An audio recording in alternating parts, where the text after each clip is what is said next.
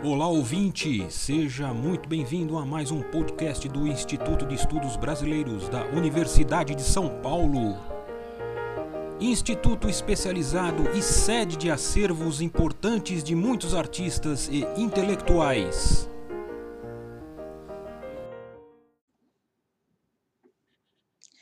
Após quatro meses de isolamento social, com suspensão das aulas presenciais da educação básica, alunos, pais, professores, gestores públicos e donos de estabelecimento particulares de ensino discutem o possível retorno às aulas. Os argumentos são os mais diversos e vão desde uma preocupação sincera com a aprendizagem de crianças e adolescentes à angústia com a inabilidade em substituir a prática docente no ambiente familiar a necessidade de volta ao trabalho por parte de pais, mães e responsáveis ou a crise financeira das instituições privadas. Da mesma forma, o receio de uma nova onda de contágio, disparada pelo convívio de milhões de alunos e modelos matemáticos que estimam a possibilidade de morte de até 17 mil crianças e adolescentes caso todas as escolas no país abram as portas em 1 de agosto, geram ansiedade e dividem as opiniões. Já há pelo menos 10 anos, a história da educação tem se sensibilizado por uma história das emoções, o que implica em dizer que o dilema atual não é uma questão menor, mas um problema relevante que precisa ser enfrentado com seriedade. Ao mesmo tempo, permite reconhecer em episódios do passado educacional situações que guardam similaridade, se voltamos no tempo em mais de 100 anos, vamos encontrar uma discussão correlata. Não me refiro à Covid-19, uma novidade do século XXI, mas à tuberculose. Claro que podemos atentar para os ritmos diferentes da descoberta de vacinas, enquanto a BCG iniciou sua aplicação apenas em 1921 e no Brasil em 1927, para resolver uma questão sanitária que se arrastava desde o século XIX, testemunhamos a viabilidade de uma vacina contra o coronavírus sendo desenvolvida em menos de um ano. No entanto, a angústia e ansiedade da sociedade, se não se iguala em termos de duração, guarda relação em termos de intensidade. Enquanto a vacina não era encontrada, e de modo a não alijar a população em idade escolar da frequência às escolas, uma iniciativa surgiu ainda em 1904, na Alemanha e na Bélgica. As Écoles de Plein Air, que ficaram conhecidas nos países de língua inglesa como as Open Air Schools e no Brasil como as escolas ao ar livre.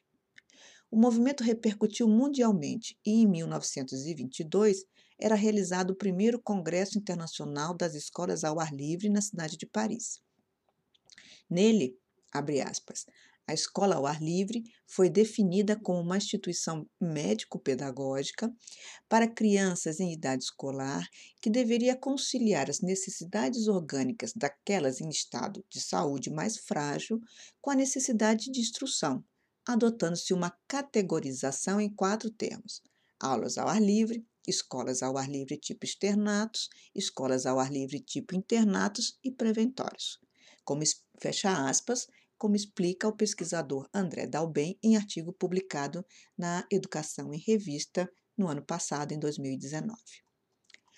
A, a proposta respondia a inquietudes de sanitaristas e educadores engajados com movimentos anarquistas e socialistas que identificavam nas condições frequentemente deploráveis de vida das classes populares em grandes cidades a causa do recrudescimento de doenças e da alta taxa de mortalidade infantil. Simultaneamente, coadunava-se com pregações da escola nova, principalmente no que concernia ao contato com a natureza e o rural.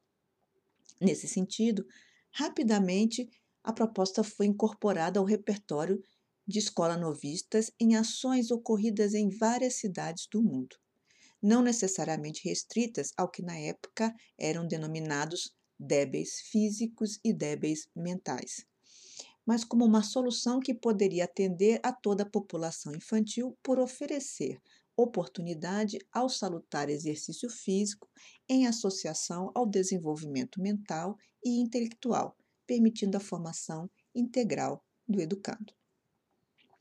Algumas iniciativas foram implantadas no Brasil. No Rio de Janeiro, a Escola de Débeis, criada na Quinta da Boa Vista pela administração Fernando de Azevedo da Instrução Pública Municipal entre 1927 e 1930, foi uma delas. E podemos encontrar vários documentos sobre essa iniciativa no Fundo Fernando de Azevedo do IEB. Outra que assumiu a denominação corrente foi a Escola de Aplicação ao Ar Livre de São Paulo, instalada no Parque da Água Branca em 1939. Era dividida em ensino pré-primário e ensino primário. E de sua estrutura nos conta Dalben também no mesmo artigo publicado na Educação em Revista.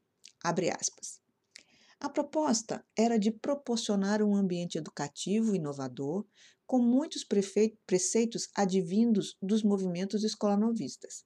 A professora da classe pré-primária teria a função de orientar e estimular as crianças para obter os conhecimentos a partir da observação, da experiência e de projetos desenvolvidos de acordo com seus próprios interesses.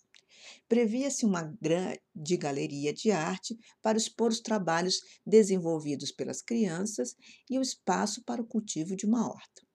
As histórias contadas pelas professoras poderiam servir de motivo para dramatizações. Já na classe primária, a ideia era de que, por se tratar de uma escola ao ar livre, o contato íntimo com as estruturas do parque poderia favorecer, a partir da observação, a aquisição de conhecimentos científicos sobre a natureza, sobre a história e geografia. O ensino da aritmética e linguagem seriam intercalados com trabalhos de expressão, desenho, pintura, modelagem, carpintaria e bordado. Fecha aspas. Para viabilizar esta relação com o exterior, as escolas ao ar livre valiam-se de um mobiliário versátil, construído por cadeiras, mesas e lousas leves e portáteis.